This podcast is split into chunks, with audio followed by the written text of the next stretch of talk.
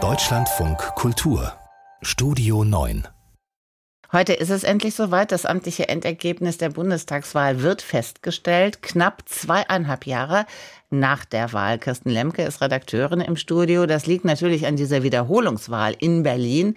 Aber die war ja auch am 11. Februar schon. Was genau findet jetzt heute noch statt? Heute wird der Bundeswahlausschuss tagen und zwar öffentlich um 11 Uhr und dann eben ganz offiziell dieses Ergebnis feststellen, was er vom Landeswahlausschuss Berlin bekommen hat. Und dann mussten diese ganzen Zahlen, das ist ja ein Wahnsinnszahlenwerk, da erstmal eingearbeitet werden. Und das, was dann rauskommt, ist wirklich das amtliche Endergebnis.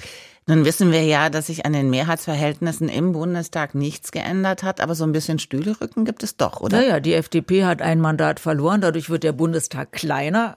735 Abgeordnete statt 736.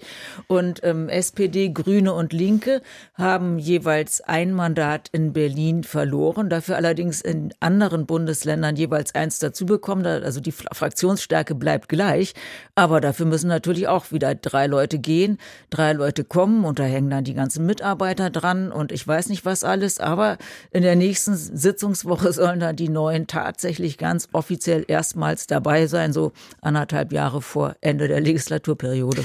Immerhin ist die Bundestagswahl 2021 rekordverdächtig mit der vielleicht längsten Zeitspanne zwischen Wahltag und Ergebnis oder hat es sowas schon mal gegeben? Also ich habe nichts gefunden. Ich habe wirklich sehr ausführlich das Internet durchstöbert. In Deutschland sowieso nicht, ob es anderswo sowas gegeben hat habe ich nichts gefunden. Also ich sage es nochmal, 893 Tage. Das ist wirklich gewaltig. Aber diese Bundestagswahl 2021, die hat noch einen anderen Rekord erbracht, nämlich die Zahl der meisten Einsprüche. Das waren rund 1700 und du wirst dich nicht wundern, gut die Hälfte davon bezogen sich auf Berlin.